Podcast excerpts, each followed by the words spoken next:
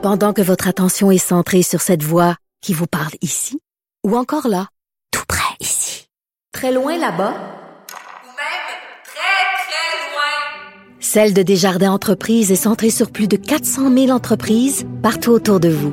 Depuis plus de 120 ans, nos équipes dédiées accompagnent les entrepreneurs d'ici à chaque étape pour qu'ils puissent rester centrés sur ce qui compte, la croissance de leur entreprise.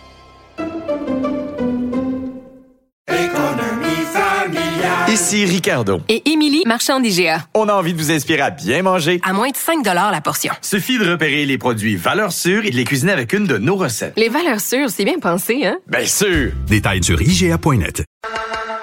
Le problème n'est pas là. Francis Gosselin. Ça sonne comme une arnaque. J'ai-tu une bonne logique, moi, là? Mario Dumont. Dis pas que c'est pour faire plus d'argent. La rencontre. Gosselin. Dumont. Bonjour, Francis. Salut Mario. Alors, euh, ben, les travaux ont déjà repris euh, chez Nordvolt euh, le jugement, leur donnant le feu vert pour reprendre les travaux. en fait, l'injonction étant rejetée, là, ça leur donnait le feu vert pour reprendre les travaux. J'ai comme eu un sourire en coin. Je dis, OK, il était vraiment prêt, là, parce que je pense que la cour a parlé vers midi et 20, midi et demi, puis quelque chose comme vers 13 heures, les travaux avaient repris sur le terrain.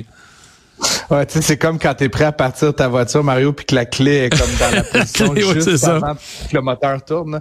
Je pense que c'était quasiment ça, effectivement. Mais euh, ce qui est un peu étonnant, bon, on en a déjà parlé. Je pense que toi-même t'as exprimé ton avis là-dessus, Mario, là, ces, ces derniers jours. Mais euh, puis c'est ce qui est étonnant, c'est qu'en fait la Cour supérieure elle rejette le, le, la demande d'injonction. En fait, puis elle, comme ne laissant planer aucun doute. Là, je veux dire, c'est comme il y a aucun argument sérieux qui a été avancé par le Centre québécois du droit de l'environnement qui permet de penser que ce, ceci ne devrait pas avoir lieu.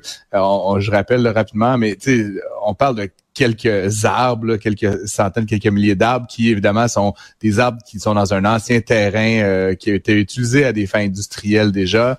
Euh, c'est un peu comme de la, c'est pas, c'est pas de la grande forêt amazonienne là, on va s'entendre. Et en plus, euh, l'entreprise Nordvolt s'est engagée à replanter 24 000 arbres une fois les travaux terminés. Ils en coupent 8 000, mais je fais des chiffrons, là, ils en coupent 8 000 vivants, ouais. 5 000 morts, puis ils en replantent 24 000. Exactement. Puis euh, un des arguments qui a été avancé là, par euh, par les comment les plaignants, ou en fait ceux qui ont déposé la demande d'injonction, ce Centre québécois de l'environnement, euh, c'est qu'en fait il y avait déjà une demande qui avait été refusée sur ce site-là par la municipalité. Mais tu sais entre nous Mario, si tu es une municipalité puis que tu détiens un terrain comme celui-là, là, qui est quand même un terrain très très très prisé à proximité de Montréal, où tu penses justement qu'il va peut-être pouvoir s'installer éventuellement un immense site comme celui-là, et, et qui est, zoné industriel. À... Il était industriel oui, des années 70, il est resté zoné industriel. À, à, Joe Blow d'aller construire deux tours à condo, puis se faisant ruiner ou en fait empêcher éventuellement la réalisation d'un grand projet industriel? Bien sûr que non. Donc, je pense qu'il faut quand même reconnaître que euh, devant deux types de demandes, il y a eu deux décisions différentes euh, qui ont été euh, qui ont été données par la municipalité. Puis il y a rien, il y a rien à voir là. En fait, c'est ce que nous dit le juge essentiellement. Euh, tu sais, qu'on continue, comme tu le dis, le Nordvolt a déjà repris les travaux là, dans la journée ouais. Aujourd'hui. Puis là, je pense que c'est un peu la fin là, de cette opposition un peu factice là, contre le projet de Nordvolt. Alors, tu veux revenir euh, sur un sujet un petit peu compliqué, mais je pense que les gens vont bien nous suivre. Michel Girard a écrit hier dans le journal. Ça m'a vraiment allumé, déprimé à la fois, fait réfléchir. J'ai écrit là-dessus aujourd'hui sur un, un complément et plus une réflexion. Le sujet étant le rattrapage de richesse avec l'Ontario. Et cette nuance, évidemment, le gouvernement Legault lui en fait une obsession, puis si tu veux mon avis, ils ont raison. Mais eux mesurent évidemment le revenu qu'on gagne, le revenu moyen des ménages ou le PIB par habitant ou ce qu'on produit annuellement. Michel Girard, hier, dans le journal, nous dit, mais attends un petit peu, là. Tu sais, la richesse, euh, c'est aussi le patrimoine. Tu sais, c'est quelqu'un qui est riche ou qui est pas riche, c'est et si t'as deux maisons, trois chalets, euh, plein d'argent à bourse, déplacement à banque, ben même si t'as pas eu de gros revenus d'emploi cette année, t'es quand même si t'as été t'es un rentier, t'es quand même riche. Ouais, ouais. Et c'est tout ça. Euh, je suis vraiment curieux d'entendre comment toi tu vois tout ça. Ben, je voulais, je, je te, je te proposais le sujet, Mario, parce que je travaille sur ce sujet-là moi-même ces Ah oui? derniers temps avec des, avec des colonnes de chiffres. là. Je ne partagerai pas mon fichier Excel, mais euh, tu sais, t'as- vous avez, Michel Gérard et toi, absolument raison. Euh, moi, je m'intéresse évidemment à la question du revenu. Là. Donc, combien on gagne à chaque année, puis revenu, euh, c'est combien qu'on gagne dans nos poches. Mais comme économiste, j'aime ça exprimer ça en PIB, là, donc la, le produit intérieur brut, divisé par le nombre d'habitants, donc le PIB per capita. Donc, c'est pour moi, c'est ça l'indicateur qui est important. Donc, la richesse qu'on produit par habitant. là. Exactement. Puis bon, revenons euh, 100 ans derrière, 50 ans derrière, pas besoin d'aller aussi loin que ça, Mario. Tu sais, les Québécois, euh, les, les francophones notamment, mais les Québécois, de manière générale, c'était pas un, un peuple particulièrement riche, notamment quand on le comparait aux anglophones. Puis les anglophones ont concentré énormément de richesses tu l'as dit, euh, en Ontario, à Toronto. Puis tu sais, la question des sièges sociaux fait couler beaucoup d'encre. Donc c'est normal, comme tu le dis, que le patrimoine, que la richesse, là, combien tu as, elle soit euh, plus élevée euh, en Ontario. Puis comme tu l'as dit dans ton titre ce matin, euh, euh, Mario, ce qui est super intéressant, c'est qu'il y a vraiment un effet de rattrapage qui se fait. Puis j'ai fait justement des, des, des analyses là, là- là-dessus. Depuis 20 ans, là, le Québec croît moins vite que l'Ontario, son PIB. Mais sa population, l'Ontario, c'est complètement euh, fou. Là. Ils sont passés de euh, 11,9 millions à plus de 15 millions d'habitants en Ontario. Pendant ce temps-là, le Québec, là, on l'a appris euh, avant hier, je pense, on a On à- on est passé à 9 7,5 finalement. 9. C'est ça, exactement. Mais l'augmentation de notre population est beaucoup moins rapide. Donc, même si le PIB croît un petit peu moins vite, le PIB per capita, Mario, depuis 20 ans, a cru 50% de plus qu'en Ontario, au Québec. Donc, on est vraiment dans une trajectoire de rattrapage actuelle. Ouais. Maintenant, sur le revenu par habitant, ce qu'on vient de parler, le PIB par habitant, le gouvernement Legault a pas tort quand il nous dit que depuis quelques années, on amorce un léger rattrapage. On était à 16 points quelque chose pour cent d'écart, on est rendu à 13 et qu'on... 13, là, ouais, Mais exact. C'est ça. Mais moi, ma réflexion ce matin, c'est de dire, OK, comme l'Ontario sont beaucoup plus riches, ils ont un en moyenne, là, par ménage, ils ont un patrimoine 400 000 piastres de plus de valeur par ménage que nous. Fait que pour les rattraper, faudrait que sur le revenu moyen des ménages ou sur le PIB par habitant, on les dépasse. Mais pas, pas juste un an, là. Parce que là, euh, là après ça, il faut que tu accumules du patrimoine, tu les dépasses, mais là, tu, mets de l'argent à la banque, tu mets de l'argent à la bourse, tu construis des plus belles maisons, puis pendant une génération, tu les dépasses avant, avant de les rattraper. Ce qui me faisait écrire ce matin, moi, je verrais pas ça de mon vivant. C'est oublie Euh, ça.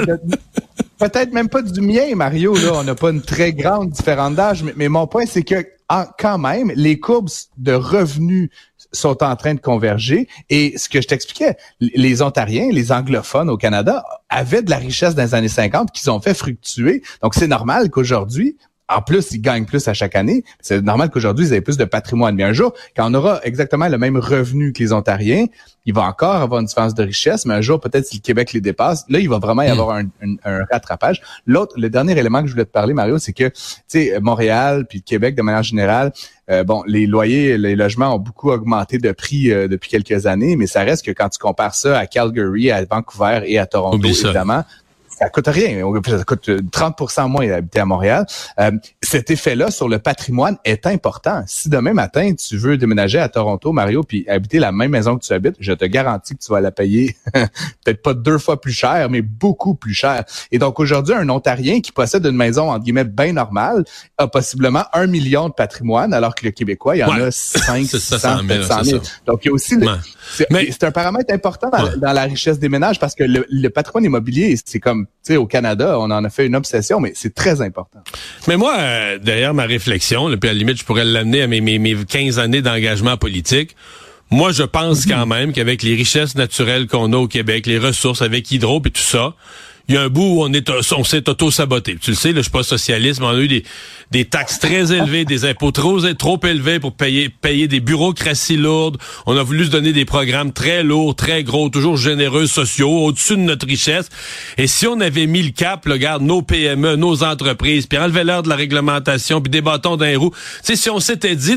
En fait, si le PQ s'était dit, nous, on va fonder un pays, non pas en faisant des référendums à tout bout de champ pour les perdre, mais on va fonder un pays en faisant des entreprises, des business, de l'argent, de l'argent. Peut-être qu'il l'aurait aujourd'hui, un, pays riche en train de se former tout seul.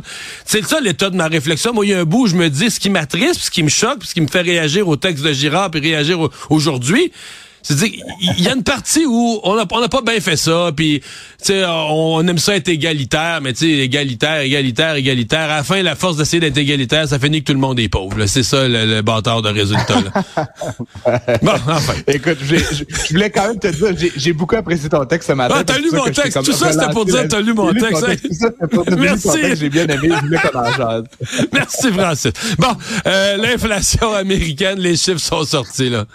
Euh, ben oui, puis c'est c'est bon, Euh, c'est très bon. très bon l'inflation américaine pour les consommateurs, là, ce qui est un peu l'équivalent de ce que nous on utilise comme mesure principale. L'inflation est à 2,6 là, donc on est vraiment proche de la cible du 2% Et si tu considères ce qu'on appelle le core infla- inflation, l'inflation cœur ou de base, elle est à 2,9% donc encore une fois en bas de 3% ce qui est aussi excellent.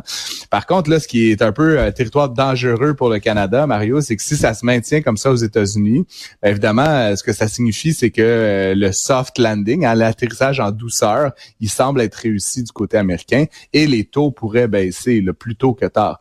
Euh, c'est une bonne nouvelle pour les Américains, mais si euh, M. McClem, on l'a vu euh, en début de semaine, là, euh, n'a pas décidé de, de baisser les taux tout de suite, mais si la Banque du Canada tarde à faire la même chose, éventuellement, ça va avoir un impact sur le marché des changes, euh, parce que le dollar canadien va être plus rémunérateur que le dollar US euh, pour bon les, les, les bons du trésor et tout ça. Et donc, euh, ça pourrait faire en sorte que le dollar canadien devienne un peu surévalué par Ouais. rapport à la devise américaine. C'est excellent pour moi, qui est d'ailleurs euh, dans le sud des États-Unis en ce moment. Ouais, tu sais, Mais, euh, je, voyais les images, puis je me demandais, je rêve-tu, t'étais en Floride, toi, là, mon Ouais. vlimeux, là. Euh, un long week-end, comme on Ah. appelle ça. Mais, euh, mais, euh, mais veux les bon, qu'on voit pas là, avec la merde de verglas qu'on a ici, là. les, les palmiers font dire bonjour. Mais donc c'est bon, c'est bon pour moi. c'est bon pour moi, c'est bon pour les c'est gens qui moins bon sont, pour nos euh, exportateurs, hein? de- de- et nos- mais c'est moins bon pour nos exportateurs parce que ça veut dire que les biens canadiens deviennent plus chers et donc ça pourrait éventuellement provoquer un, un peu de pression sur l'économie canadienne et nous nous amener nous en territoire récessionniste si ça se manifeste. Francis, merci. Bon séjour en Floride. À bientôt. Bon séjour. Merci.